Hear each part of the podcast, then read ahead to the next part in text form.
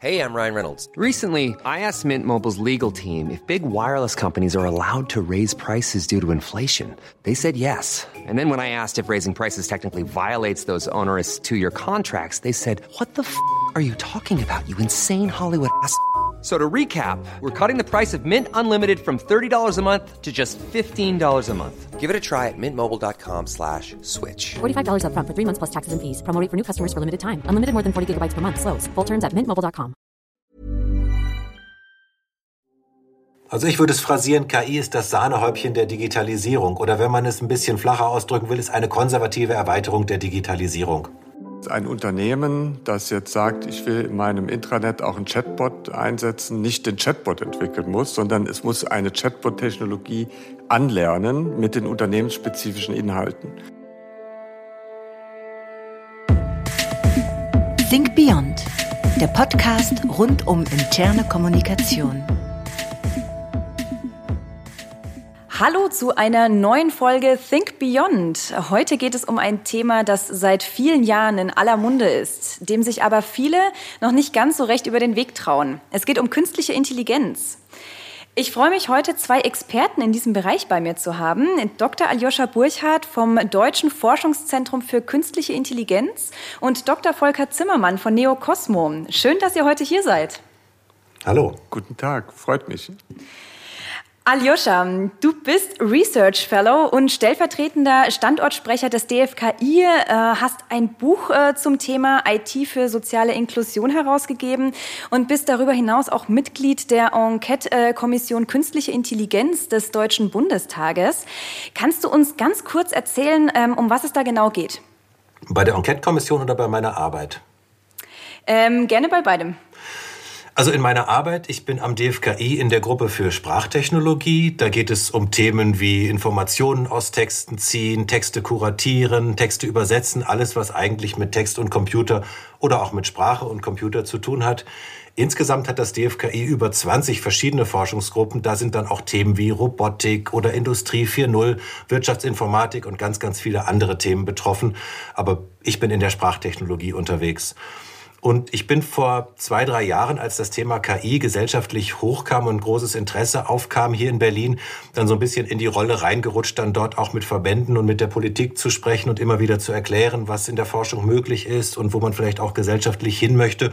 Und so kam es dann, dass ich am Ende des Tages eben auch in diese Enquete-Kommission des Deutschen Bundestages eingeladen wurde.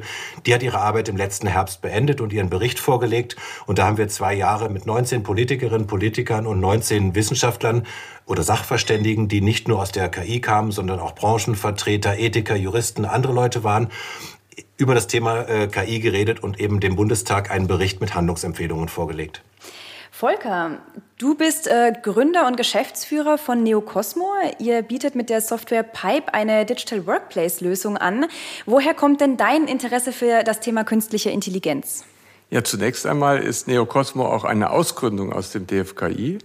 Wir sitzen ja in Saarbrücken und äh, haben äh, früher halt als Wirtschaftsinformatiker auch am DFKI gearbeitet. Und ähm, das Thema künstliche Intelligenz verändert ja auch die Art und Weise, wie Software heute entwickelt wird und welche Möglichkeiten bestehen. Und natürlich ist es so, dass wir glauben, dass gerade KI auch im Digital Workplace eine Rolle spielt, es für die Nutzer bequemer zu machen. Insofern kommt unser Interesse auch aus einem beruflichen Grund. Künstliche Intelligenz oder kurz äh, KI ist ja bereits seit äh, vielen Jahren, seit einigen Jahren immer wieder im Gespräch und ähm, häufig wird es allerdings noch ähm, mit sowas in der Zukunft liegendem verbunden. Aber eigentlich ist es in vielen Stellen in unserem Alltag ja auch schon eingebaut und man nutzt es und, und kriegt es vielleicht äh, gar nicht so richtig mit, wenn man sich nicht damit äh, beschäftigt. Könnt ihr zu Anfang vielleicht ähm, genau deshalb einmal erklären, was künstliche Intelligenz eigentlich ist ähm, und, und genau, was wir darunter verstehen. Aljoscha? Künstliche Intelligenz ist, ist erstmal ein Sammelbegriff, der mindestens mal drei verschiedene Dinge bezeichnet. Einmal ist es ein Forschungsgebiet der Informatik, was es seit Mitte der 50er Jahre gibt. Dann ist es eine ganze Reihe von verschiedenen Technologien, die vom Expertensystem bis hin zum neuronalen Netz reichen. Und drittens ist es eine immer, immer größer werdende Zahl von Anwendungen, die wir benutzen können, die von Navigationssystem bis zur Gesichtserkennung, von der Rechtschreibkontrolle bis zur automatischen Übersetzung sehr, sehr verschieden sein können. Und wenn mir noch ein Satz erlaubt ist, es ist oft schwer zu sagen, wo normale Digitalisierung aufhört und wo KI beginnt. Es gibt KI-Technologien wie die Navis in unseren Autos, die die nehmen wir als solche nicht wahr, die sind vollkommen unspektakulär, waren aber, als sie entwickelt wurden, das der absolute State of the Art in KI. Die kürzeste Strecke von A nach B ausrechnen auf so einem kleinen Prozessor, das war in den 80er Jahren also ein absoluter Durchbruch. Heute ist das total normal. Oder die Websuche. Niemand von uns würde sagen, wir gehen jetzt in ein KI-System rein, wenn wir Google benutzen. Das ist für uns ganz normal. Aber Systeme, die Milliarden von Seiten nach relevanten Themen durchsuchen können, das wäre vor 20 Jahren auch noch absolut undenkbar gewesen. Und heute ist es normal. Und diese Zukunft Zukunftssicht, das kommt eben auch aus den, ähm, äh, aus den Menschheitsfantasien, die, sagen wir mal, bei Frankenstein losgingen und den Killerroboter der 80er Jahre enden. Das ist eben die starke KI, das sind die Supercomputer, aber das sind eben nur fiktionale Geschichten. Diese gibt es ja heute nicht und daran arbeiten wir auch nicht. Aljoscha, ich finde ja immer ganz gut dein Beispiel mit der Datenspur. Äh, wenn man also von A nach B will, ähm, das du verwendest, um künstliche Intelligenz zu erklären. Ja, Kannst du es nochmal machen? Das kann ich gern tun. Das ist so, wenn ich jetzt von A nach B will, sagen wir mal durch unwegsames Gelände von Dorf A nach Dorf B gehen, dann kann ich das mit Karten und Beschreibungen machen. Jemand kann mir sagen, du läufst so und so viele Meter geradeaus und an dem Fluss gehst du ein bisschen nach links oder rechts und dann guckst du auf deinen Kompass. Das wäre eine symbolische Herangehensweise. Das gibt es auch bei KI. Das wären dann Wenn-Dann-Regeln, Rechenregeln und ähnliches.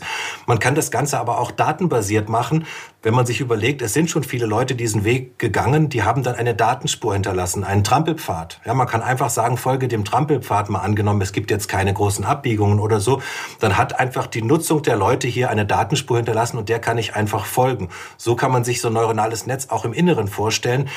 Es ist, es es kann einen in der Aufgabe führen von A nach B, aber es kann einem nicht erklären, warum dieser Weg gut ist. Es kann einem nicht erklären, warum möglicherweise andere Abbiegungen in eine Sackgasse geführt hätten oder dass bei Regen ein Flussbett über, überflutet ist oder ähnliches, sondern man hat einfach erstmal sozusagen die Lösung hier, aber nicht notwendigerweise das ganze Wissen wie die Lösung zustande kam und was man mit ihr machen kann, das ist für manche Leute manchmal äh, wundersam. Wie kann denn ein System so eine gute Lösung für ein Problem äh, bereitstellen, ohne mir zu erklären, wie es dazu kam? Schickt eure Erfolgsprojekte in den Wettbewerb. Für den Incometer Award suchen wir die Leuchttürme der Branche in den Kategorien Strategie, Medien, Kampagnen, Intranet und Digital Workplace sowie internationale interne Kommunikation. Noch bis 31. März könnt ihr euer Projekt aus den Jahren 2019 und 2020 einreichen. Zudem wird dieses Jahr das Kommunikationsteam des Jahres mit einem Sonderpreis ausgezeichnet. Seid dabei!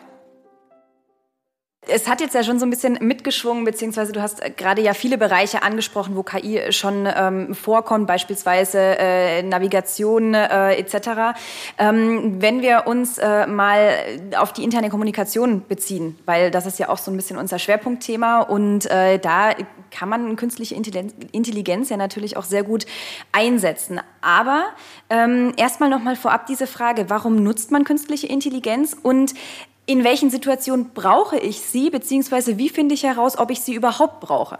Gut, jetzt in der internen Kommunikation gibt es aus meiner Sicht fünf Bereiche, äh, in der die KI eine große Rolle spielen wird oder schon beginnt zu spielen. Das eine ist äh, zum Thema Empfehlungen.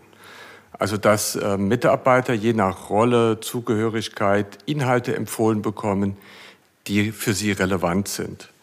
Ich mache ein Beispiel. Ein Mitarbeiter, der oder eine Mitarbeiterin, die neu in ein Unternehmen hineinkommt, die ist vielleicht an oder der ist an Inhalten zum Thema Onboarding interessiert oder zu den wichtigsten äh, Arbeitsanweisungen, die in dem Unternehmen relevant sind. Während ein Mitarbeiter, der schon 20 Jahre im Unternehmen ist, für den ist das alles bekannt. Der ist, für den wäre das zu viel an Informationen. Der zweite Bereich ist das Thema Personalisierung. Äh, Schutz vor Informationsüberflutung. Ähm, es geht darum, Nachrichten Mitarbeitern bereitzustellen, die für sie relevant sind, die auf ihren Job passen, auf ihr Interesse passen. Ich mache auch hier ein Beispiel. Eine Mitarbeiterin, die im Bereich ähm, äh, Pflege arbeitet, äh, wird sich nicht für das interessieren, was vielleicht Kindergärtnerinnen brauchen. Ne? Auch wenn sie im gleichen Unternehmen ist, wo es einen Bereich Pflege gibt und einen Bereich äh, äh, Kindergarten oder Jugendhilfe, wie das zum Beispiel bei Arbeiterwohlfahrt der Fall ist. Also ähm, die Relevanz der Information sicherzustellen, ist ein Thema, was durch KI verbessert werden kann. Dritter Bereich, das ganze Thema digitale Assistenten. Also dass man in natürlicher Sprache äh, ein Intranet fragen kann, wer ist denn Experte im Unternehmen zu dem und dem Thema oder wer kennt sich bei uns aus zum Thema betriebliche Altersvorsorge. Und man kriegt dann von dem System die Antwort. Da gibt es die Frau Meier. Die Frau Meier kennt sich in dem Thema aus. Sie kann dir alle Fragen beantworten. Soll ich sie gerade anrufen? Also genau das, was heute so Assistenten wie Siri oder so im, im Smartphone schon machen, dass das auf das Unternehmen äh, zugeschnitten ist. Weiterer Bereich, und dann bin ich schon fast fertig, ist, äh, es geht ja nicht immer nur um den Endnutzer, also den Anwender, äh, Mitarbeiterinnen, sondern es geht auch um die Redaktion. Also maschinelle Übersetzungsverfahren einsetzen, um mehrsprachig äh, in Intranet auszuspielen oder automatische Verfahren einzusetzen, um äh, Schlagworte zu identifizieren oder Zusammenfassungen zu generieren von Texten und so weiter. Also das sind alles Methoden, wo heute schon KI im Einsatz sein kann und die für äh, das Thema relevant sind. Und nochmal auf deine Frage, Desiree, woher weiß ich denn, was für mich oder für mein Unternehmen relevant ist? Das äh, werden wir natürlich oft gefragt als Techniker, ja, aber wie dann sage ich immer, ich kann nicht die Lösung für eure Probleme äh, beschreiben, bevor ich eure Probleme verstanden habe. Das heißt, man muss erstmal in seine analogen Prozesse reingucken und gucken, wo man auf Neudeutsch Pain Points hat. Wo komme ich an Informationen nicht schnell genug ran? Das sind im Grunde die Lösungen, hat Volker vorgestellt und die lösen ja Probleme, die man hat. Ja, die Leute sind überflutet oder die Leute wissen nicht, wen sie fragen können oder die Leute kommen mit ihrem Kalender nicht zurecht oder was auch immer. Und dann kann man ihnen da die, die Hilfestellung bauen und dann, es ist ja immer so die Angst, werde ich ersetzt? Kommt da jetzt irgendwas, was meinen Arbeitsplatz wegnehmen will? Aber es geht eigentlich um Assistenz und um Erleichterung, um die Sachen abzunehmen, die unangenehm sind. Ja, immer schmutzig, äh, äh, wiederholend, langweilig, lenken mich vom eigentlichen Geschehen ab. Und da findet sich eigentlich in jeder Branche etwas. Wir müssen so in Klammern natürlich noch berücksichtigen, wenn die Babyboomer in Rente gehen. Wir haben jetzt ja schon Personal- und Fachkräftemangel in der Pflegebranche, auch in dem produzierenden Gewerbe und, und, und, in den Behörden. Das wird ja eher schlimmer werden als besser in Zukunft. Wir brauchen also diese, diese kleinen Helfer. Und ich will mal ein ganz extremes Beispiel nehmen, selbst da, wo man denkt, wo absolut Maschinen nichts zu suchen haben, wo also wirklich eine menschliche Domäne ist. Wir sind mal angesprochen worden von dem Sorgentelefon der Suchthilfe. Ja, die haben gesagt, wir haben das Problem, freitags um 16 Uhr gehen unsere Mitarbeiter äh, ins Wochenende und montags um 9 sind sie wieder am Telefon. Und wenn dann die Süchtigen am Wochenende Hilfe brauchen, weil sie samstags abends durchhängen, möchten mit jemandem sprechen, dann ist bei uns der Anrufbeantworter dran. Wenn man sich also vorstellt, da wäre jetzt ein Chatbot dran, das kann jetzt eine App sein, das kann auch im Telefon sein, das ist egal, wie es gelöst ist, und der würde zu den Personen vielleicht etwas in der Therapie erarbeitetes nochmal sagen, würde sagen, Manfred, ja, lass dir eine Badewanne rein, leg nochmal deine Lieblings-CD auf oder denk an dies oder jenes, was immer auch der Person helfen könnte in dem Moment, dann kann selbst etwas Technisches wie ein Chatbot in einem zutiefst menschlichen Bereich dort helfen, wo einfach in dem Moment sonst niemand da wäre wir gehen immer von der Idealsituation aus. Ja, wir haben genug Leute, man kann bei allen anrufen, alle haben immer Zeit, einem die Fragen von Mensch zu Mensch zu beantworten. Das wäre natürlich schön. Aber die Realität ist, alle haben zu wenig Zeit, alle haben zu viel auf dem Tisch und, und der Laden muss am Laufen gehalten werden. Insofern, das wäre die Ausgangssituation. Es geht gar nicht hier so sehr notwendigerweise um Rationalisierung. Und noch ein Satz, man kann natürlich auch noch ganz neue Dinge machen die man vorher nicht gemacht hat. Man hat plötzlich das äh, Ohr an der Schiene der Kunden. Man kann, oder der Leute in der Firma, man weiß, womit die Leute ihre Zeit verbringen. Dann kommen wir natürlich gleich wieder als nächste Frage, was ist mit Datenschutz, was ist mit Betriebsrat? Aber man, man macht das nicht notwendigerweise, um Leute zu, zu gängeln oder, oder, oder ähm, äh, sie, sagen wir mal, äh, äh, anzuzählen, sondern man will ja vielleicht einfach sagen, lieber Volker Zimmermann, ich habe festgestellt, dass du mit deinem Kalender täglich zwei Stunden verbringst. Brauchst du vielleicht eine Assistenz, die dir irgendwie hilft, deine Termine äh, zu regeln, weil du eigentlich dafür nicht bezahlt wirst, äh, Termine in Doodle-Kalender einzutragen und zu löschen und sowas zu machen. Man will ja vielleicht einfach feststellen, was machen unsere Leute eigentlich mit ihrer Zeit? Machen die Leute mit ihrer Qualifikation eigentlich die, im, im richtigen Moment die richtige Sache? Und wenn man dann gemeinsam auf diese Daten drauf guckt, dann kann man sie auch hinterher löschen und dann passiert nichts Böses. Das ist eher eine Gestaltungsfrage, als sagen wir mal, dass das per se schlecht ist, auch wenn persönliche Daten aufgezeichnet werden. Mhm. Wenn ich mal einen Punkt aufgreife, ähm, der jetzt da auch gefallen ist, so dieses, äh, dieses Ding, äh, beziehungsweise diese Sorge, die Maschinen, die Roboter äh, übernehmen dann äh, die, die Aufgaben der Menschen. Aber ähm, wenn ich es richtig verstehe, ist es ja eigentlich so, dass die Maschine selbst auch durchaus das Feedback und die, den Rücklauf der Menschen braucht. Also ja nicht per se alleine äh, sozusagen ähm, ein Programm auf künstlicher Intelligenz basiert und das ist dann sofort intelligent, sondern es braucht ja doch auch immer dieses, dieses dieses Feedback äh, der, der Menschen, die der Maschine sagen, okay, das ist richtig oder das ist falsch. Stimmt das? Habe ich das so ja, richtig gesehen? Natürlich. Also das ist ja der Begriff Machine Learning. Also wenn äh, man jetzt einen Chatbot hat, äh, den man fragt, wer ist Experte, Experte im Unternehmen zum Thema Personal und die Antwort ist verkehrt, und man, dann muss man dem Chatbot auch das Feedback geben. Nein, diese Person habe ich nicht gesucht. Äh, kennst du noch jemand anderen? Und dann kriegt man einen neuen Vorschlag und so lernt natürlich dann ein solches System äh, die richtigen Antworten zu geben. Es baut sich quasi, um in dem Bild von Aljoscha zu bleiben, von Anfang seine Datenspur. Mhm. Und je stärker der Trampelpfad ist und die Datenspur, umso wahrscheinlicher ist natürlich das Ergebnis richtig. Die KI kann dann aber auch falsch liegen irgendwann wieder, weil sich vielleicht Rahmenbedingungen verändern und dann muss das System ja nochmal neu lernen und braucht auch da nochmal das Feedback, dass es jetzt einen neuen Pfad aufmachen muss. Also insofern ist dieses Bild der, des Trampelpfades und der Datenspur eigentlich ein ganz gutes Bild, um KI äh, zu verstehen und auch zu verstehen, wie sich Veränderungen dann ergeben. Und jetzt steckt ganz viel Wissen in den Köpfen, in den Leuten, die dann in Rente gehen, manchmal in ein paar Jahren. Die Stelle wird erstmal nicht nachbesetzt, weil man niemanden findet oder weil es eben auch Mode ist, erstmal zu warten. Und dann ist das Wissen erstmal weg. Wenn das Wissen aber inzwischen in ein System geflossen ist und wir haben gesehen, wenn man versucht, sein Wissen manuell mit Wissensmanagementsystemen, also manuell einzupflegen, das wird nie gemacht. Entweder, äh, niemand hat Lust, das ganze Wissen dort reinzupflegen und am Ende ist es dann auch so viel, dass man dann auch nichts mehr drin findet.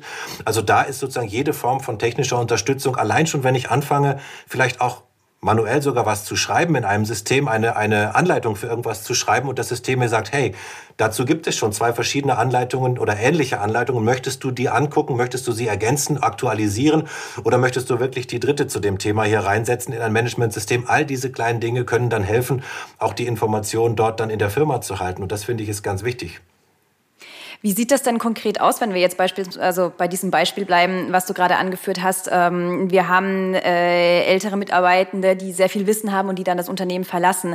Äh, wo ist da der Ansatzpunkt äh, von KI, dieses Wissen aufzufangen, zu, zu bewahren, wenn es nicht manuell über einen Menschen geht? Also wie kommt die Maschine sozusagen an das Wissen der Person? Also eine Frage wäre ja einfach, einfach, ja. Also eine Frage wäre in Anführungsstrichen einfach, welche welche Wissensquellen verwendet ihr und welche Daten verwendet ihr? Ja, habt ihr irgendwelche Karten? Habt ihr Ontologien? Habt ihr eine äh, Nomenklatur? Habt ihr irgendwelche Codes? Und das wäre also die Frage, was gibt es strukturierte? Gibt es Formulare und ähnliche? Das würden wir strukturierte Wissensquellen nennen als Sprachtechnologen. Und die Frage, was ist erstmal unstrukturierte Information? Das wäre Freitext, E-Mails, äh, Dokumente oder so. Die kann der Computer erstmal relativ schwer auswerten. Die, die strukturierten, die kann man, und dann kann man das beides aber zusammenbringen. Und dann kann die Maschine eben auch, wie Volker gesagt hat, die kann dann natürlich dann auf Wissen zugreifen. Die kann sagen, ich habe in dem Dokument hier eine Anleitung gefunden Du suchtest ja die Frage, ähm, äh, darf ich meinen Dienstwagen äh, für, äh, zu privaten Zwecken nutzen? Hier habe ich die Antwort gefunden und wenn man dann sagt, das ist aber nicht die Antwort, dann verbessert sich das System und nächstes Mal äh, wird dann vielleicht gleich die richtige Stelle angesprungen. So muss man sich vorstellen, in einer Mischung aus Datenanalyse und manuellem Modellieren und auch die richtigen äh, Schnittstellen zu bauen, wie die Leute dann auf Informationen, will man visuelle Informationen. Es gibt Informationen, die möchte ich als Tabelle sehen. Ich möchte nicht äh, den Profit des letzten Jahres vorgelesen bekommen bekommen von einem Chatbot. Ja, das macht, würde mich ja wahnsinnig machen. Könnte ich, würde ich auch sofort vergessen.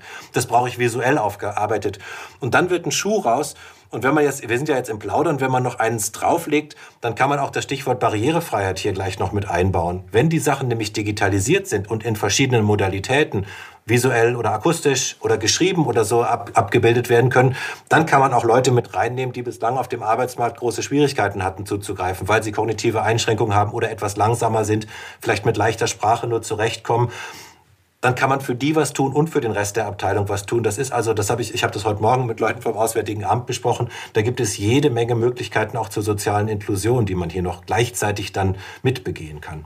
Die Diskussion zeigt jetzt ja gerade auch, dass äh, interne Kommunikation und Wissensmanagement durch KI natürlich auch miteinander enger zusammenwachsen. Ja, interne Kommunikation wird ja oft verstanden auch als äh, Nachrichten, den Mitarbeiter auf dem Laufenden halten, alle erreichen. Aber es geht auch darum, Mitarbeitern bequem Zugang äh, zu Information und Wissen bereitzustellen, wie sie es vielleicht vorher nicht so hatten. Also vielleicht mussten sie äh, vorher mehr suchen, haben mehr Suchaufwand betrieben. Und jetzt äh, durch KI kann man es ihnen erleichtern, indem die Suche intelligent wird indem sie neue ähm, Benutzerschnittstellen nutzt, also die natürliche Sprache zum Beispiel, und dann auch versteht, was der Nutzer gefragt hat, um dann die richtige Antwort zu geben. Also dieser, äh, diesen Dialog zu managen und das gut zu managen, das ist die Aufgabe der KI.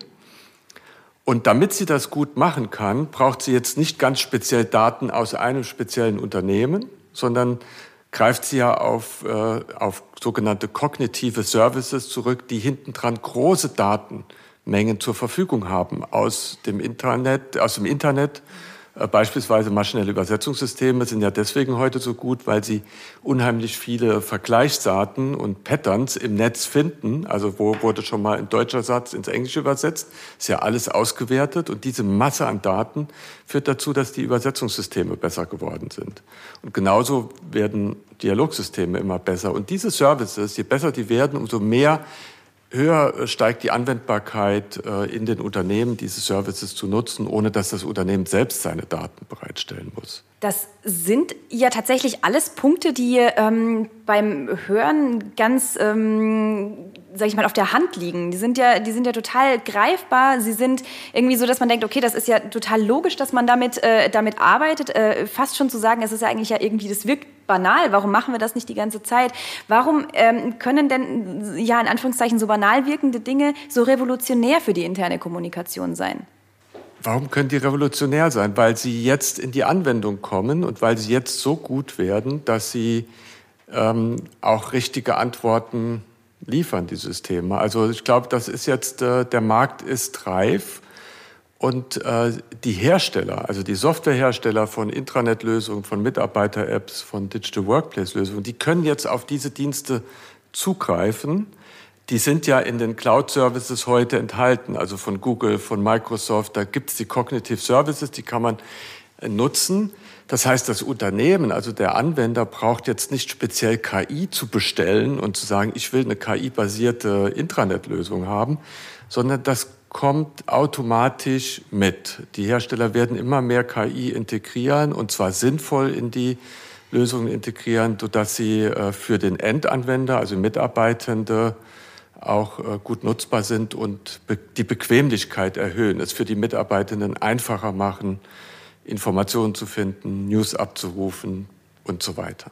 Äh, genau, noch wenn ich noch ansetzen darf an das, was du gerade gesagt hast, das ist für viele Leute neu. Eigentlich so KI-Projekte oder IT-Projekte sind was anderes als, anderes als ein klassischer Einkauf. Ja, dann kommen Leute zu uns und sagen, ich hätte gerne äh, ein automatisches E-Mail-Beantwortesystem oder ähnliches und sagen wir, ja, was, was für E-Mails bekommen die Mitarbeiter denn? Ja, weiß ich nicht, ich bin aus der IT-Abteilung.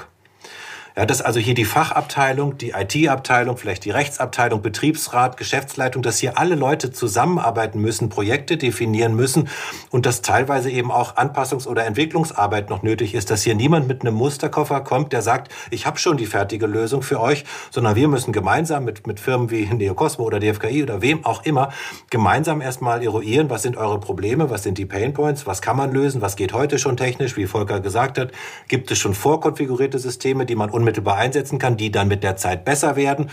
machen wir eine Lösung, wo erst immer noch ein Mensch drüber guckt und später läuft es dann automatisch. Da gibt es dann sehr, sehr viele Sachen, die man sich dann überlegen kann, wenn man in diesem Gespräch drin ist. Und das ist aber für viele vollkommen neu und das ist auch revolutionär, glaube ich, für viele. Die kennen halt nur, man geht halt hin und jemand kauft ein neues Datenbanksystem oder einen neuen PC, stellt mir den auf den Tisch und dann entweder funktioniert er gut oder er funktioniert schlecht. Äh, aber das ist das, wie viele Leute das gewöhnt sind, eigentlich Technologie eingeführt zu bekommen und sich dann eben im Vorausein auch immer schon ein bisschen als Opfer fühlen und sagen, ja, da will man uns ja was verkaufen, letztlich soll ich wegrationalisiert werden. Das ist dann ein Grundgefühl, was man verstehen kann, vielleicht aus historischen Gründen. Also wenn ich sehe, was ich hier alles mache an, äh, an Arbeiten, was Buchhaltung, Sekretariats, Recherchearbeiten anbetrifft, das ist gar nicht mein Kerngeschäft. Aber durch die PCs, durch die ganzen Tools, die ich hier auf meinem Ding zur Verfügung habe, mache ich das eben alles noch so mit. Und das machen wir alle. Ja, das geht ja vielen von uns so. Das war eigentlich ein Rückschritt. Eigentlich haben wir uns was, ne? wir haben hier ein, ein Gerät auf dem Tisch, das eine äh, Raumfähre steuern kann. Und dann sitzen wir und schicken IBANs und kopieren, äh, kopieren IBANs hin und her. Das ist natürlich der absolute Wahnsinn und Missbrauch eigentlich eigentlich. Und davon sollte man wegkommen und so, so, so einen, sagen wir mal, wieder in ein bisschen mehr Gründerspirit kommen, äh, um die Abläufe eben leichter, besser, angenehmer zu machen. Ja, wobei, Aljoscha, natürlich jetzt ein Unternehmen, das jetzt sagt, ich will in meinem Intranet auch einen Chatbot einsetzen, nicht den Chatbot entwickeln muss, sondern es muss eine Chatbot-Technologie anlernen mit den unternehmensspezifischen Inhalten. Ja, also es muss, der Chatbot kommt mit der Software mit, genau. der kann KI, der bringt die, die ganze äh, Softwarelogik mit. Aber natürlich kann der Chatbot, der jetzt vom Hersteller geliefert wird, nicht äh, wissen, wer ist Ansprechpartner im Unternehmen für die betriebliche Altersvorsorge. Ja. Das muss das System lernen. Und diesen Prozess, den muss man, äh, dieses Antrainieren, das ist eine Aufgabe, die das Unternehmen übernehmen muss, äh, während die Softwarehersteller die Grundsoftwarelogik im jeweiligen Anwendungskontext bereitstellen. Also Navigationssystem, das Sie jetzt äh, auf dem Handy benutzen, das kann intelligent Sie navigieren, aber es muss natürlich wissen, wo Ihr Zuhause und der Arbeitsplatz ist, um Sie von dort von A nach B zu navigieren. Wir hatten ein schönes Beispiel, wenn ich das noch, noch bringen kann. Eine, eine Discounterkette, eine große Discounterkette, die äh, haben interne Verfahrensregeln. Ich glaube, das waren 800 oder 1000 Regeln, die die haben. Und ihr wisst, diese Discounter werden ja üblicherweise von ein oder zwei Personen bedient. Und wenn dann eine Frage aufkommt, kann ich den Dienstwagen auch privat nutzen? Was soll ich tun, wenn an der Kühltruhe die orangefarbene Lampe äh, angeht? Und so weiter und so fort. Die Leute haben schlicht nicht die Zeit, durch Aktenordner oder durch, durch Datenbanken sich zu wühlen und auch nicht die Zeit, Leute anzurufen und sich durchzufragen, bis sie eine Antwort haben. Und wir haben genau dieses Wissen dann mit der Firma zusammen, diese Aktenordner quasi eingescannt, in einen Chatbot übertragen. Und dann können die Leute anrufen, können die Frage stellen und der kann dann auch rückfragen, ja, welche Tiefkühltruhe ist es denn? Ist es die mit dem Fisch oder ist es die mit dem Obst? Und dann kann man eben unterschiedliche Dinge. Die eine muss vielleicht sofort abgesperrt werden und bei der anderen kann man einen Sonderverkauf äh, einleiten. Und das haben wir dann für die gemacht. Und das ist dann wirklich interne Kommunikation. Die Leute rufen an und haben dann nach 30 Sekunden die Information, für die sie sonst vielleicht fünf oder zehn Minuten gebraucht hätten, die sie nicht gehabt haben. Äh, so kann man dann wirklich an der Stelle helfen, an Informationen ranzukommen. Wenn ich jetzt da auch noch mal so rausnehme äh, als Resümee, dass äh, gerade dieses ganze Thema auch für kleinere und mittlere Unternehmen gar nicht so weit weg sein muss, eben weil, äh, ich hatte jetzt die Punkte gehört, Daten nicht unbedingt vom Unternehmen selbst kommen müssen. Also auch ein kleines Unternehmen kann, ähm, kann KI nutzen, weil die, die Maschine auch durch eine, ähm, Dat eine Database sozusagen aus dem Internet lernen kann und, und sich daran ähm, erweitern kann. Und ähm, weil es eben auch keine, äh, ja, sage ich mal, unbedingt eigene Software sein muss, sondern es auch auf Cloud-Diensten ähm, beruht sozusagen. Also durchaus auch für, für kleine Unternehmen ähm, sinnvoll, äh, sich mehr mit diesem Thema zu beschäftigen und es vielleicht nicht mehr ganz so in die Zukunft äh, zu legen. Ja, gute KI, sagt man ja immer, braucht nicht nur sehr viele Daten, sondern sehr, sehr, sehr, sehr, sehr, sehr viele Daten. Ähm, das kann natürlich dann in einem kleineren Unternehmen nicht, äh, das hat nicht die Datenmengen. Das heißt, die, die, der Grundstock an Informationen, der muss schon von den Services kommen und äh, wird natürlich dann spezifisch über die Anwendung gefüttert. Nach einem Ersttrainingsverfahren, das man dann äh, einsetzen muss. Aber wenn Sie das Beispiel, wenn man das Beispiel maschinelle Übersetzung nimmt, das ist ja Aljoschas Thema äh, im Wesentlichen auch, ähm, wenn Sie heute Deep beispielsweise als äh, maschinelle Übersetzung in einem Intranet nutzen, dann übersetzt das System Ihnen natürlich schon mal die Texte. Aber Sie können noch Ihre Terminologie hinzufügen, also die unternehmensspezifische Terminologie, und dann übersetzt das System so, wie man es auch als Unternehmen braucht. Und das ist eigentlich der Punkt. Also der, die Standardterminologie ist da, aber die unternehmensspezifischen Begriffe, die muss man noch ergänzen. Und wenn man das auf eine globale Ebene hebt, so ist ja auch immer die Frage, wo stehen wir eigentlich zwischen den USA und China? Ja, wir sagen in den USA das große Endkundengeschäft, viele Daten, wenig Grenzkosten. Das ist abgefrühstückt. Die großen Entertainment-Plattformen und, und sozialen Plattformen, die sind halt dort. Äh, Datenschutz war zweitrangig. Wer ein Problem hat, wird ausbezahlt. Das war die Herangehensweise, hat sich soweit auch bewährt. In China hat man das Internet einfach abgedreht und hat gesagt, wir replizieren dieselben Dienste hier für uns selber. Das äh, können wir in Europa jetzt auch nicht mehr machen und wollen wir vielleicht in Europa auch nicht mehr machen. Aber das ganze kleine B2B-Geschäft, die Steuerkanzlei, die mit dem Getriebehersteller hier die Abläufe verbessern will, da, da müssen wir jetzt ran. Und das ist das, was Volker auch meinte. Da nimmt man vorgefertigte Dinge und passt sie noch für seine Zwecke an und baut sich was zusammen. Das ist eigentlich das, wo, wo wir hinterher auch punkten können. Auch in, in Detaillösungen, für die die Großen gar keine Lust haben, sich äh, äh Gedanken zu machen. Da haben wir unsere Chance, da reinzugehen und da bessere Abläufe zu machen. Und natürlich auch in dem gesamten, das ist jetzt hier nicht das Thema, aber auch in dem Bereich der Produktion. Ähm, genau, aber wenn wir gerade auch jetzt nochmal so auf das IK, äh, auf den IK-Bereich gehen, ähm, gerade innerhalb von Unternehmen sind ja wirklich auch wahre Schätze verborgen äh, tatsächlich. Also Wissen, was in Abteilungen oder an Standorten äh, oder auch wie vorhin schon kurz angesprochen bei einzelnen Mitarbeitenden ähm, ja äh, also praktisch versandet, ne? wo man gar nicht weiß, dass das Wissen da überhaupt liegt ähm, und dass man dann dieses Wissen in, in Sekundenschnelle auffindbar, äh, nutzbar machen kann ist, äh, bringt ja dann letztlich auch das Unternehmen, die Organisation enorm voran äh, in, in ihrem Erfolg. Äh, wenn wir uns jetzt aber noch mal ganz kurz um die ganz konkrete Umsetzung äh, Gedanken machen. Habt ihr Tipps, womit fange ich an, wenn ich jetzt sage, okay, äh, klingt super gut, ähm, was mache ich zuerst und sollte ich jetzt anfangen oder wann ist der beste Zeitpunkt? Ja, das hängt jetzt ein bisschen davon ab, wo man steht. Also wenn ich jetzt ein Intranet habe, das äh, wie in vielen Organisationen schon 10, 15 Jahre alt ist, das eigentlich so noch komplett unpersonalisiert ist, sondern alle sehen alles, egal in welchem Standort sie arbeiten, in welchem Bereich. Es ist immer der gleiche Einstieg für jeden Mitarbeiter. Wenn ich dann jetzt einen Wechsel machen will auf eine modernere Lösung, dann sollte man schon darauf schauen, dass äh, die Intranet-Lösung so personalisierbar ist, dass sie auch sich intelligent an das Interesse des jeweiligen Mitarbeitenden äh, anpassen kann und an dessen Aufgabenstellung und so weiter. Also die Personalisierung ist, glaube ich, das wichtigste Thema heute in einem Digital Workplace und, äh, und Intranet. Und wenn man dann eine personalisierte Lösung hat, dann kommt eigentlich der nächste Schritt, dass man versuchen sollte, ähm, intelligente Dienste zu integrieren, die es dann noch leichter machen, Informationen zu finden. Dann kommen also so The Themen rein wie ein Chatbot und so weiter. Und der Chatbot ist ja, äh, den kann man getrennt betrachten von seinem Intranet, den kann man quasi oben draufsetzen. Äh, dann muss man sich überlegen, wie integriert man den mit den Informationsbasis und den Datenbanken, die denen das Intranet zugrunde liegt. Oder man guckt, dass man Lösungen hat, die schon diese intelligenten Services als Bestandteil ihres Softwareportfolios haben, also wo ein Chatbot einfach Bestandteil ist des Intranets. Und da kommen, glaube ich, auch immer mehr Softwarehersteller drauf, dass sie das schon fertig integrieren. Denn so Digital Workplace ist ja heute nicht nur eine News-Seite, sondern da ist News, da ist Zugang zu Wissen, da sind Lerninhalte drin, da sind äh, Anwendungen integriert, also dass man Zugang zu allen Softwareanwendungen hat. Und das sind dann halt in Zukunft auch intelligente Dienste dabei. Und für Digitalisierung ist nie der richtige Moment. Wenn es einem gut geht, sagt man, es läuft ja alles, warum sollen wir jetzt die Prozesse äh, umstürzen? Und wenn es einem schlecht geht, sagt man, wir haben gar kein Geld und gar keine Leute, jetzt Digitalisierung durchzuführen. Also insofern ist es nie der richtige Moment. Aber ich werde ja auch oft gefragt, ah, machen wir nicht zu viele Leute arbeitslos und so. Äh, wir haben im letzten Jahr ein Baby bekommen und es hat acht Wochen gedauert, bis wir eine Geburtsurkunde im Briefkasten hatten. Das ist ja der Ausgangspunkt, von dem wir ausgehen müssen. Wir, die Babyboomer gehen jetzt und in den nächsten zwei, drei, vier, fünf Jahren in Rente. Und dann sagt man ja, das ist die Haltung in Deutschland, na ja, dann sollen die jungen Leute doch digitalisieren. Zwei, drei Jahre können wir mit der Umlaufmappe eigentlich noch ganz gut zurechtkommen. Und dann Da sehe ich ein riesen Problem, weil die jungen Leute A zum Teil heute auch noch nicht gut für Digitalisierung ausgebildet sind. Man kann heute noch Abitur machen, ohne je einen Computer angefasst zu haben.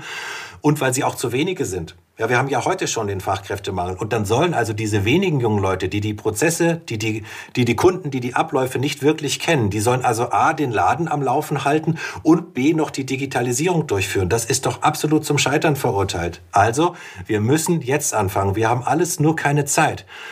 Und wenn man dann immer Datenschutz und Ethik und andere äh, äh, Pseudo-Argumente durchs Dorf jagt, warum man heute nicht anfangen soll oder warum man überhaupt nicht anfangen soll, dann ist immer mein äh, Spruch, je länger wir über Ethik und Datenschutz sprechen, und wir sollten das tun, umso größer ist die Chance, dass wir Ethik aus China und Datenschutz aus den USA einkaufen. Denn alles, was wir nicht selber entwickeln, müssen wir international einkaufen. Und wir haben ja die Chance, die Sachen gut und besser zu machen.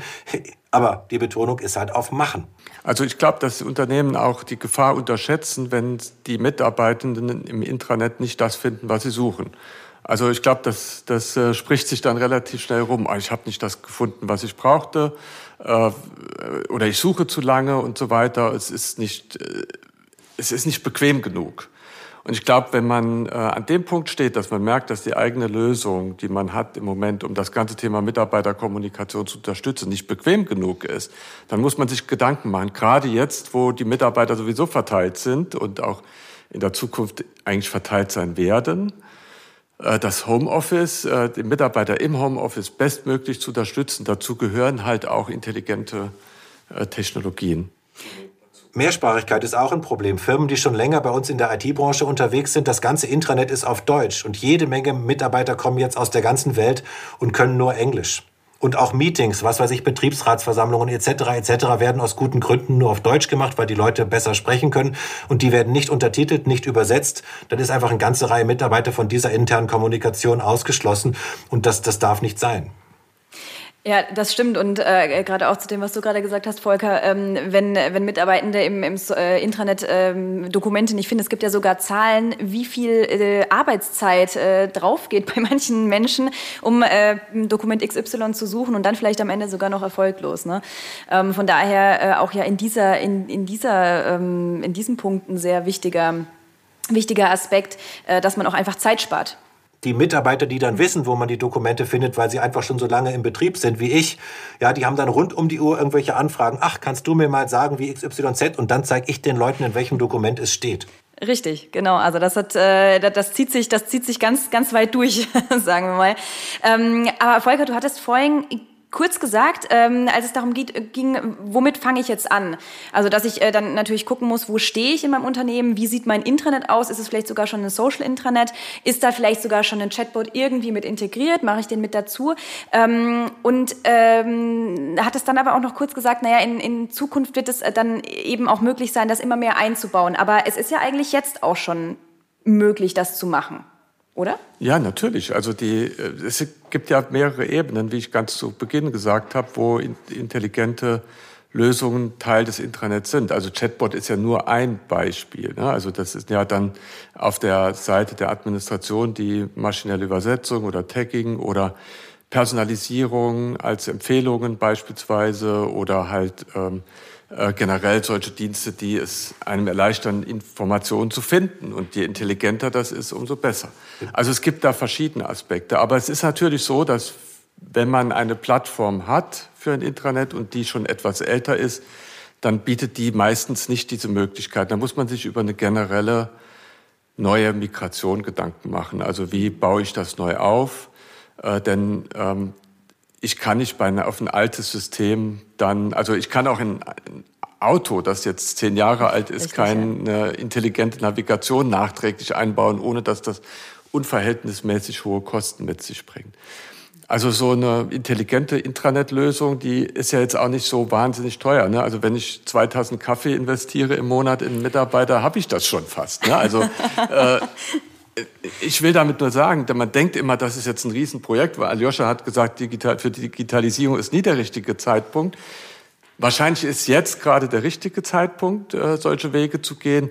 Und man äh, muss sich auch nicht, äh, muss auch keine Sorge haben, dass jetzt KI als Teil vom Digital Workplace zu enorm höheren Kosten führt, sondern die Hersteller sind ja alle gezwungen, auch in, um im Wettbewerb bestehen zu können, hier besser zu werden und werden auch über den Lauf der Zeit äh, alle in diese Richtung gehen. Für uns natürlich als Neocosmo ist es so, dass wir das schon von, weil wir ja jetzt relativ jung gegründet sind, von Anfang an vorgesehen haben.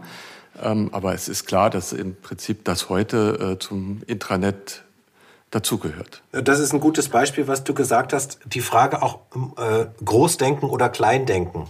Natürlich sollte man groß denken, die ganze Abteilung, soziale Inklusion, was wir gesagt haben, aber manchmal auch klein denken. Du hast Tagging genannt, das ist ein super Beispiel bekommt eine E-Mail rum, äh, bei, dem, äh, beim, äh, bei der Abschreibung von geringwertigen Gütern bitte beachten, äh, die, die, äh, die Grenze ist von 400 auf 600 Euro hochgesetzt.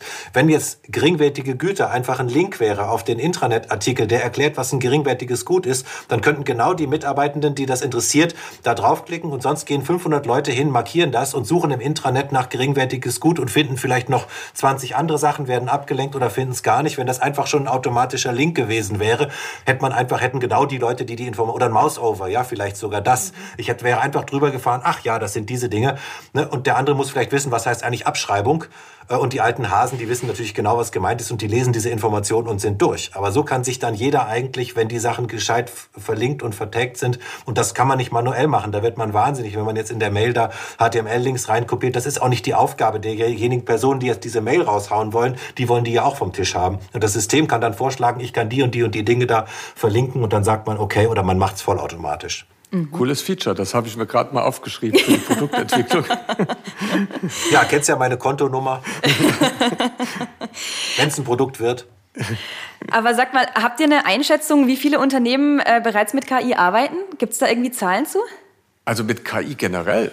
Ähm, ich, ich, kann nur mal sagen, zum Beispiel äh, Porsche äh, hat ja, die haben so ein White Paper rausgegeben, was sie alles für Jobs in der KI suchen.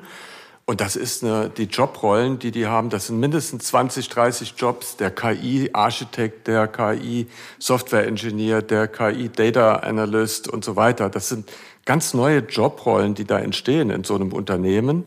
Äh, die bauen ja die KI ins Auto ein, die bauen die KI in der Logistik äh, ein, die brauchen die KI im Vertrieb. Ähm, es gibt so viele Einsatzbereiche. Also äh, ja, ich glaube, Aljoscha, du sagst immer, Digitalisierung und KI kann man eh nicht mehr trennen. Genau. Ich würde mich davon dann auch nicht jaloux machen lassen, ob andere das schon machen oder wie viele das machen, finde ich, ist letztlich egal. Interessanter wäre die Frage, sind die neuen Lösungsmöglichkeiten, die wir in den letzten paar Jahren hier gesehen haben, helfen die mir weiter und, und bringen die eine Erleichterung? Das ist vielleicht die interessantere Frage. Äh, ob jemand irgendwo eine Rechtschreibkontrolle zum Beispiel, die wir alle nutzen in unserer Textverarbeitung, ja, die funktioniert mit KI, aber es ist relativ trivial und egal und da brauchen wir nicht darüber reden. Ja, in dem Sinne haben wir alle KI auf dem Schreibtisch, indem wir eine Rechtschreibkontrolle haben, aber das ist ja nicht gemeint mit der Frage.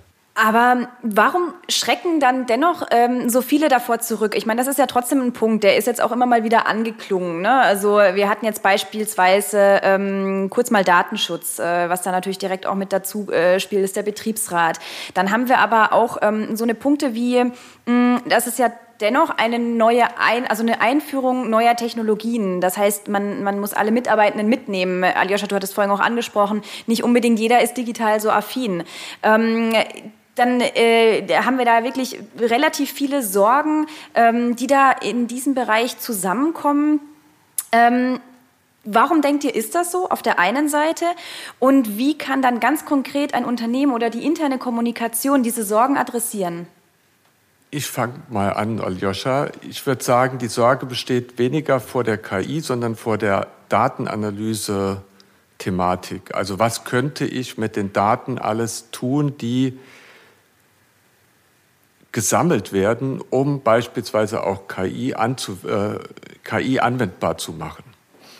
Ähm, aber KI an sich ist gar nicht mal das, das Problem, sondern wie gesagt die Datenanalyse-Tätigkeit dahinter. Und äh, es ist natürlich so, jetzt könnte man äh, analysieren, welche Mitarbeitenden lesen welche Artikel, wie viel wird kommentiert, wie viel, wer kommentiert viel. Äh, man könnte auch hingehen und sogar die Kommentare analysieren, ob die positiv oder negativ in der Sprache sind. Da wäre dann KI wieder relevant. Und wer macht jetzt äh, äh, vorwiegend negative Kommentare im Unternehmen und wer macht gibt positive Kommentare, um dann vielleicht daraus bestimmte Entscheidungen abzuleiten. Das ist jetzt mal ein extremes Negativbeispiel, um, um Missbrauch von Daten dann quasi äh, aus Management-Sicht äh, zu ermöglichen.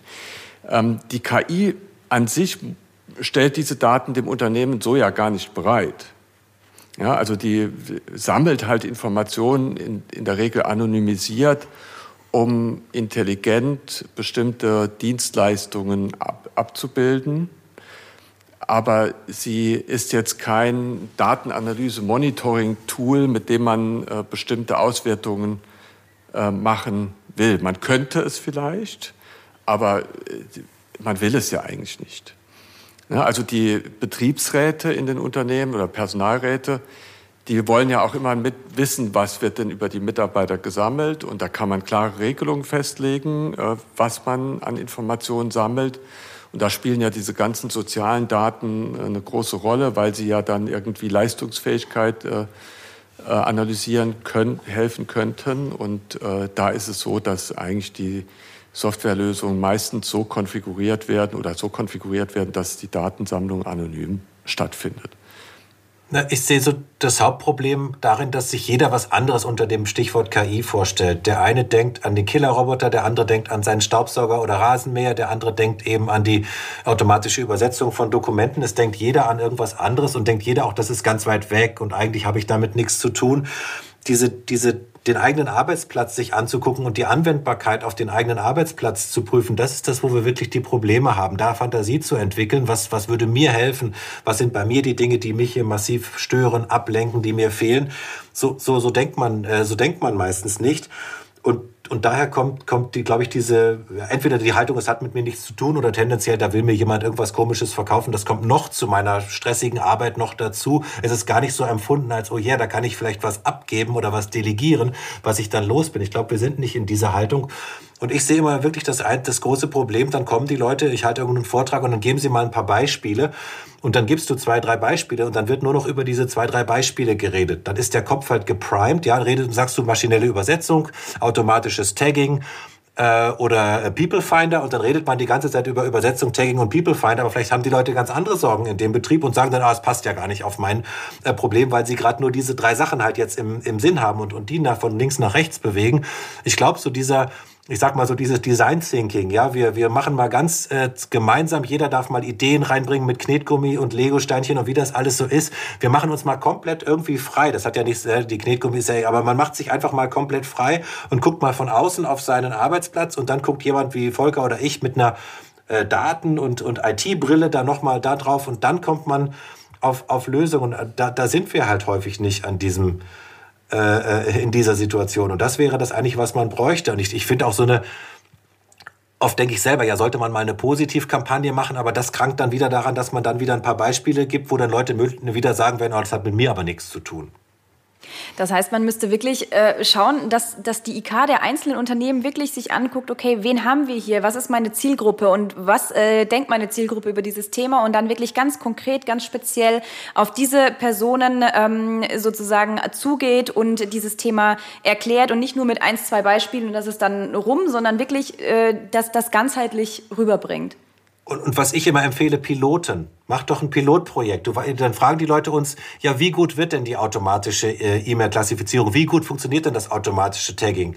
bevor ich eure Daten angeguckt habe oder bevor ich so ein System trainiert habe, kann ich da gar nichts zu sagen. Dann machen wir einen Piloten gemeinsam, schauen wir uns eure Daten an, dann schauen wir uns, wie Volker gesagt hat, vorhandene Algorithmen, die es schon gibt, an, lassen die über die Daten laufen, überlegen uns einen Test- oder Qualitätsszenario, werten das aus und dann können wir dir sagen, 70 Prozent der Begriffe werden schon mit diesem System richtig getaggt um auf 90 Prozent zu kommen, müssen wir wahrscheinlich noch so und so viele Stunden irgendwie Nachverbesserung und ähnliches äh, einkalkulieren. Und dann kann man eine Roadmap machen für ein richtiges großes Projekt, was dann eben auch mehr äh, äh, aufwendiger ist und so weiter und kann es dann in Anspruch nehmen. Oder man sagt, mir kamen noch tausend andere Ideen während des Pilotens oder vielleicht will ich das sogar zurückstellen, weil es gar nicht so gut ging. Aber wir haben ganz viele andere Ideen bekommen. Das ist eine Vorgehensweise, die ich sehr, sehr sympathisch finde, weil man dann eben äh, nicht aneinander vorbei ein großes Projekt äh, loshaut und am Ende des Tages kommt dann äh, außer großen Kosten und Katzenjammer nicht viel raus. Ich weiß nicht, ob Volker das auch so sieht. Ja, also ich glaube, das ähm, ja, sehe ich auch so bei den Pilotprojekten, wenn man so an Chatbot denkt beispielsweise. Aber wenn ich jetzt mal an Empfehlungen denke, wenn jetzt also ein, Workplace-System dem Mitarbeiter, weil er neu ist, andere Inhalte empfiehlt als äh, ein Mitarbeiter, der schon zehn Jahre dabei ist, ähm, dann muss eigentlich eine Erklärung mitkommen. Also das heißt, die KI muss sich selbst erklären. Ähm, wir empfehlen dir diese Inhalte, weil du äh, fünfmal nach dem Begriff Onboarding gesucht hast. Oder wir empfehlen dir diese Inhalte, weil du neu im Unternehmen bist. Also dieses Weil muss damit dabei kommen. Das kann die KI ja selber machen. Da braucht dann nicht das Unternehmen selbst noch ein Pilotprojekt bei so einem Thema zu machen oder äh, äh, das Unternehmen muss das nicht erklären. Das versteht der Mitarbeiter dann selbst. Ja, äh, das ist ja das Problem auch bei Facebook. Warum filtert Facebook bestimmte Inhalte raus? Da fragen sich viele, warum sehe ich jetzt diesen Inhalt und einen anderen Inhalt nicht? Und das schafft dann äh, irgendwo eine Sorge oder äh, verringert das Vertrauen in die Technologie. Insofern KI, wenn die sich selbst erklärt, wie sie agiert, dann ist es, glaube ich, hilfreich und steigert die Akzeptanz. Und für die komplexen Themen wie Chatbot äh, einführen, der dann auch lernen muss und so weiter, dann da glaube ich auch, ist es besser, mit Pilotprojekten zu starten, um zu sehen, ist das Unternehmen auch äh, in der Lage, den Chatbot über die Zeit zu füttern oder hat man genug Geduld, dass man weiß, am Anfang lernt das System, braucht das System ja auch Input, um gute Antworten zu liefern und das wird immer besser mit der Zeit. Also man muss da die Mitarbeitenden auch darauf vorbereiten und sagen, also dass äh, unser Chatbot, der muss jetzt erstmal ein halbes Jahr lang trainiert werden, aber der wird von, von Mal zu Mal besser. Und irgendwann werdet ihr, wenn ihr mithelft, äh, durch euer Feedback, werdet ihr das, die Früchte davon tragen, weil die Antworten immer besser und schneller kommen. Das mit der Erklärung finde ich ein super Beispiel. Ich bekomme ja auf meinem Smartphone immer Nachrichten, vier, fünf Nachrichten des Tages angezeigt und das wird, es zeigt mir immer Fußballnachrichten an, wenn, wenn so Zeiten sind. Ich habe in meinem Leben noch keine einzige Fußballnachricht davon angeklickt. Aber das System zeigt sie mir einfach immer, immer wieder. Und wenn dann irgendwelche ja, großen Ereignisse sind, dann umso mehr. Da denkt man, da, da fühlt man sich dann wirklich einem irgendwann veräppelt. Denkt man, das kann nicht sein, dass unter fünf für mich rausgesuchten relevanten Nachrichten jetzt drei zu einem Thema sind, was ich noch nicht ein einziges Mal selber als relevant erachtet habe. Mhm. Also ich höre da auch so ein bisschen raus, dass jetzt gerade äh, im, im IK, im Unternehmenskontext, die große Verantwortung eigentlich ist, Transparenz zu schaffen. Dass die, die Mitarbeitenden wissen, äh, was wird mit meinen Daten gemacht, äh, was macht diese künstliche Intelligenz mit mir, mit meinen Daten, äh, mit, mit meinem Verhalten, äh, mit meinem Nutzerverhalten und ähm, wie wird das dann am Ende auch genutzt. Und die Frage auch, was passiert mit mir natürlich, wenn es darum geht, dass dann irgendwann Rationalisierung passieren sollte. Wenn wir zum Beispiel an ein Callcenter oder interne Services oder so denken, wo man sagt, da sitzen Leute, Leute, die rund um die Uhr dieselben Fragen beantworten im Unternehmen. Da kann man vielleicht ein oder zwei dann wirklich von diesem Day-to-Day-Business da irgendwie immer dieselben Fragen zu beantworten entlasten in großen Unternehmen. Das kann ein Chatbot dann übernehmen. Dann kann man sagen, wir können dich qualifizieren eben als Quality Manager oder du kannst eben die wirklich die interessanten Fälle übernehmen, aber nicht den Standard-Support machen, der wirklich, ne, für den, für die wir sonst keine Zeit haben, die individuellen und kniffligen Fälle übernehmen. Wir können dich weiterbilden, dass du eben die KI, was Volker gesagt hat, anlernst. Du sollst die gar nicht programmieren und gar nichts. Du sollst nur aus Firmensicht äh, sagen, was sie machen soll und auch die Qualität überwachen und auch konstant muss sie überwacht werden, dass das auch nicht sie was falsch lernt und ähnliches. So, so kann man den Leuten dann auch eine Perspektive geben, wie sie dann eben in, hoffentlich aufgewertet werden, wenn es gut gemacht wird und von eben von, äh, von, von Routinearbeiten in dem Sinne entlastet werden, aber dann eine andere Perspektive für sich sehen. Und wir sind ja zu, zu wenige. Insofern ist das durchaus ein Weg. Eigentlich haben wir ja in der internen Kommunikation dann drei Partner. Also ursprünglich war ja immer die Sache, das Management will mit den Mitarbeitenden offener, transparenter kommunizieren, will in den Dialog gehen, will Wertschätzung zeigen, will Feedback haben von den Mitarbeitenden. Also das ist ja so, sind ja heute so die Prinzipien, die man in der Kommunikation verfolgt. Wenn jetzt die intelligente Komponente dazukommt, will ich das natürlich als dritten Player quasi mit dem Computer auch. Da muss es auch offen sein ja, äh, sozialer. Also ich will ja die soziale Kommunikation stärken, aber ich will auch Transparenz von dem, äh, von dem Computer wissen, warum kriege ich bestimmte Vorschläge, warum äh, wird mir äh, jetzt hier ein Tag angezeigt, ein Link angezeigt, warum kriege ich bestimmte Suchbegriffe höher priorisiert als andere und so weiter. Das sind ja dann auch so Fragen, die man sich stellt. Nicht jeder will das wissen. Aber es gibt Mitarbeitende, die, ich würde mal sagen, wahrscheinlich 20 Prozent, die einfach auch stärker hinterfragen und die dann auch Meinungsführer sind äh, für die Akzeptanz der neuen Technologien. Also so prinzipiell denke ich, ist dieses ganze Thema auch ganz stark mit der Haltung des Unternehmens verknüpft. Oder also wenn ein Unternehmen ähm, sehr, ähm, sage ich mal, sehr offen ist gegenüber Digitalisierung allgemein, ähm, dann wird das wahrscheinlich prinzipiell auch einfacher sein, äh, da, äh, jetzt auch diesen Schritt in die KI zu gehen und, äh, und, und sich da weiterzuentwickeln, davon zu profitieren. Ähm, erste Frage wäre, äh, seht ihr das auch so? Ist es tatsächlich eine Haltungsfrage? Und wenn ja, ähm, wie würdet ihr äh, in einem eher konservativen Unternehmen in diesem, in diesem Sinne ähm, Entscheidungsträgerinnen von der KI überzeugen? Was würdet ihr argumentieren?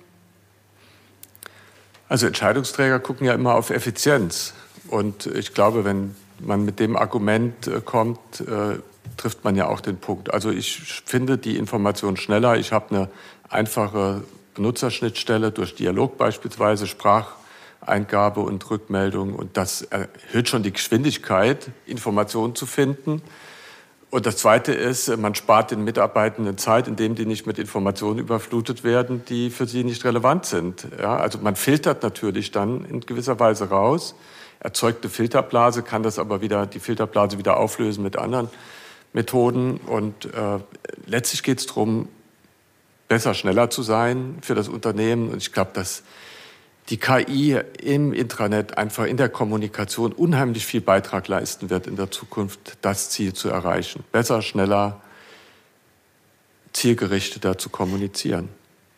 Und es ist ja der Kampf um die Fachkräfte, der ist ja schon entbrannt, der wird noch härter werden, genau wie du gesagt hast, Volker. Und diese interne Kommunikation, wie, wie gut komme ich, wie komme ich mir äh, willkommen vor, finde ich meine Informationen, weiß ich, was zu tun ist, finde ich die richtigen Kollegen, für, soll ja auch viel mehr projektbasiert und agiler gearbeitet werden, schaffe ich das, bekomme ich die Informationen, die ich dann brauche. Das ist vielleicht nicht mehr so ein klar definierter Arbeitsplatz, den, den, den da lernt man mich eine Woche an und dann mache ich 40 Jahre dieselbe Tätigkeit, sondern ne, man macht ja, man macht, man arbeitet ja heute anders miteinander in, in, in Teams und braucht eben dessen auch viel mehr Informationen. Die Frage, komme ich daran und ist das Unternehmen da gut aufgestellt oder sage ich Ihnen letztendlich, das ist mir hier ein Bolide, äh, der sozusagen altmodisch ist und dann wechsle ich auch schnell wieder zum anderen Unternehmen. Also gerade in Berlin hier, ich meine, gut, jetzt in der IT-Branche ist die Konkurrenz so groß, da sind so viele amerikanische Unternehmen, die hier auf den, auf den Markt drängen. Also da muss man den Mitarbeiterinnen schon irgendwas bieten. Und das gehört sicherlich dazu. Das denke ich ist auch ein Argument, die, die Leute an sich zu binden, eben auch sie hier auch mit State of the Art äh, Kommunikationsmethoden äh, und Tools anzubinden. Es geht ja geht überhaupt nicht um die Einführung von Technologie, weil es möglich ist. Es geht nicht hier um La pour La. Das ist überhaupt nicht die Idee. Ne? Ihr kennt das aus den Schulen, da 20 Tablets zu kaufen, ist noch kein digitaler Unterricht. Das ist überhaupt nicht das Ziel. Aktionismus ist überhaupt nicht das Ziel, sondern es, soll, es muss fühlbar und spürbar für die Leute, erleichternd, spaßig, was auch immer sein. Ja, das ist ein ganz wichtiger Punkt, was du sagst, Aljoscha. Absolut. Also die Mitarbeiterbindung und auch das, die Identifikation mit dem Unternehmen zu erhöhen durch gute Lösungen, was Sie aus dem Privaten ja kennen. Ne? Also da gibt super Kommunikationstools, also Social-Plattformen und, und News-Plattformen. Und das muss das Unternehmen halt auch genauso spielen, diese Welt. Genau. Privat kommst du an alle Informationen. Da gibt es zu jedem Thema Diskussionsforen und, und, und Talkgruppen und alles. Ja, und im Unternehmen steht man da wie vor einer Wand. Genau. Äh, da ist, ich sage immer in Schulen immer, der Vormittag und der Nachmittag, die gehen da wirklich auseinander. Wir nähern uns äh, ganz langsam dem Ende unseres Gesprächs, äh, leider tatsächlich, aber äh, wir wollen ja auch den zeitlichen Rahmen jetzt nicht ganz so sehr sprengen. Aber ich möchte noch mal ähm, so, so die Hauptpunkte, die mir jetzt so hängen geblieben sind, einfach noch mal resümieren. Also ich habe ähm, jetzt auch gelernt aus unserem Gespräch. Ähm, KI ist äh, keine, keine Zukunftsmusik. Es ist heute schon möglich und es ist nicht nur möglich, es gibt es auch schon. Wir nutzen das schon und ähm, es ist äh, jetzt sozusagen die Zeit, sich damit zu beschäftigen, wie kann ich das strategisch einbauen, damit es mir was bringt, damit ich es nicht einfach nur nutze, weil es halt da ist, weil ich es eigentlich auch gar nicht mitbekomme, dass das KI, sondern wie kann ich es strategisch einbinden. Also ich würde es phrasieren, KI ist das Sahnehäubchen der Digitalisierung oder wenn man es ein bisschen flacher ausdrücken will, ist eine konservative Erweiterung der Digitalisierung. Ja, so schön konnte ich das nicht ausdrücken. Super, ja.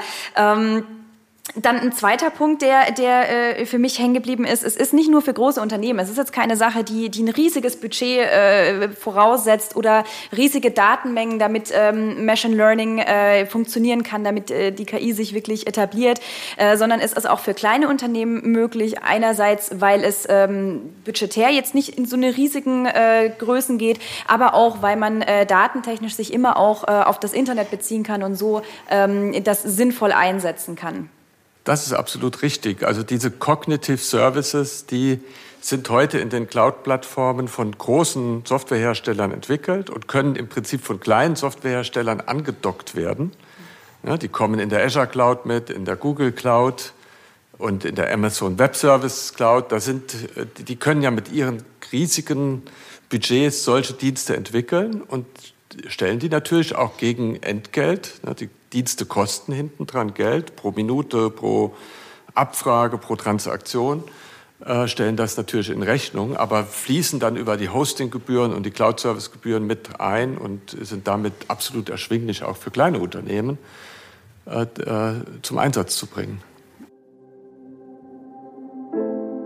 Ihr sucht ein Geschenk für eure Mitarbeitenden, zum Beispiel zum Geburtstag oder zum Firmenjubiläum? Wie wäre es dann mit der Wasserspende von WeWater? Die NGO aus Berlin filtert sauberes Trinkwasser für Menschen in Not. Spendet jetzt und widmet diese Wasserspende zeitgleich einem Kollegen oder einer Kollegin. Mehr Informationen auf wewater.org/shop. Und ein letzter Punkt, äh, der, äh, den ich noch sehr spannend finde, ist, dass es eigentlich in letzter Konsequenz mehr eine Haltungsfrage ist äh, als äh, die der technischen Umsetzung. Ja, eine Haltungsfrage und eine Offenheit äh, im eigenen Unternehmen, den Prozess so voranzutreiben, dass man die ganze Mitarbeiterkommunikation einfach auch bequemer gestalten will und das äh, modernisiert. Also viele äh, betrachten das ja immer noch stiefmütterlich, aber es ist eigentlich gerade in der heutigen Zeit wahrscheinlich ein essentieller Punkt für Mitarbeiterbindung und Mitarbeitergewinnung und Zufriedenheit. Und es sind einfach totale Plattitüden, die wir alle kennen. Aber ein, eine Brücke oder ein Wolkenkratzer, die sich nicht ein bisschen bewegen, die fallen um. Ja, der Grashalm, der im Moment hier steif gefroren ist, wir nehmen im Winter auf, ja, der bricht ab, sobald man ihn anhustet. Und derjenige, der sich halt ein bisschen bewegt und agil guckt, ja, in welche Richtung weht der Wind, der kann eben auch mitspielen dann in Zukunft noch. Und das ist hier die, die, die Zukunft, die schon längst begonnen hat. Und ich möchte das nicht verstehen als Plädoyer, alles zu digitalisieren, was digitalisierbar ist. Mitnichten.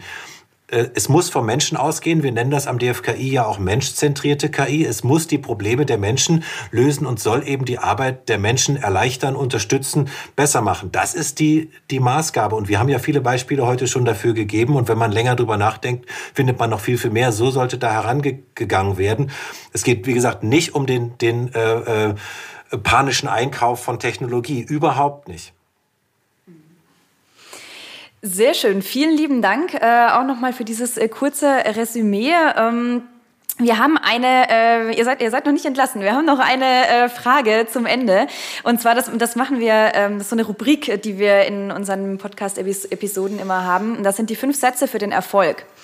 Das läuft folgendermaßen, dass ich fünf Satzanfänge für euch habe, die ich euch jetzt ähm, abwechselnd vorlese. Also jeder ähm, bekommt einen anderen und ihr äh, vervollständigt diesen Satz. Also da geht es äh, tatsächlich nur um, das, um das, den zweiten Satzteil sozusagen. Ja? Sollen wir loslegen? Ja, oh, das ist schwer. okay, dann äh, habe ich die erste Frage. Für die interne Kommunikation geht es im Kern um, Volker geht es im Kern darum, Mitarbeitende bequem zu erreichen und ihnen die Möglichkeit zu geben, schnell Informationen zu finden, Wissen zu akquirieren und sich miteinander auszutauschen. Aljoscha, künstliche Intelligenz wird unumgänglich werden, weil wir uns mit der Digitalisierung einfach so viele Daten eingekauft haben, dass wir jetzt Hilfe brauchen, sie zu bearbeiten. Mhm. Interne Kommunikation ist gut beraten, wenn sie wenn sie Lösungen aufbaut, die offene Kommunikation ermöglichen, dialogorientiert sind und zunehmend intelligente Verfahren einsetzen. Der größte Vorteil von KI ist, dass sie 24 Stunden am Tag arbeitet, ohne zu maulen. Sehr schön. Und Volker, für dich die letzte. Interne KommunikatorInnen sollten sich mit KI beschäftigen, um um zu wissen, was die Einsatzmöglichkeiten sind und um selbst zu lernen, wie sie diese Technologien bestmöglich äh, für ihre Mitarbeiter gewinnbringend nutzen können. Sehr schön. Und jetzt tatsächlich noch die allerletzte Frage, unsere Abschlussfrage. Äh, wir als Weiterbilder äh, beschäftigen uns natürlich im Kern sehr stark mit dem Lernen. Und wir würden gerne ähm, wissen, beziehungsweise ich möchte gerne von euch beiden wissen, was möchtet ihr noch lernen? Das ist tatsächlich auch gar nicht unbedingt auf den beruflichen Kontext äh, begrenzt, sondern durchaus auch privat. Was möchtet ihr noch lernen? Ach, ich würde gerne noch verschiedene Instrumente lernen. Ich, eigentlich habe ich, glaube ich, Talent, aber äh, allein die Zeit oder die Zeit, sich zu nehmen, ich, also mindestens mal E-Bass und Schlagzeug wäre noch schön. Ich kann also bis jetzt nur äh, Gitarre. Ich möchte nach der Pandemie noch mal mehr die Welt kennenlernen. Das ist auch schön. Super. Vielen lieben Dank äh, euch beiden für dieses Gespräch. Ich fand es sehr, sehr interessant. Schön, dass ihr hier wart, äh, dass ihr unsere Gesprächspartner wart und äh, ich hoffe, es hat euch auch Spaß gemacht äh, und ja, ich freue mich auf diese Folge. Wenn ich eine Sache noch hinzufügen dürfte, auf dem KI-Campus des Bundes, entwickelt vom DFKI, HPI und Neocosmo, gibt es eine Vielzahl an Online-Kursen zum Thema künstliche Intelligenz. Dort kann man Einstiegsthemen äh, finden, aber auch äh, Kurse zum Thema KI anwenden oder KI entwickeln.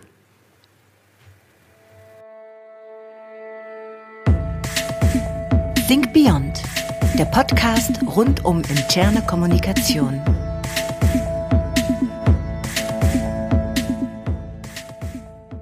Think Beyond ist ein Podcast der SCM und wird produziert von Hill Productions.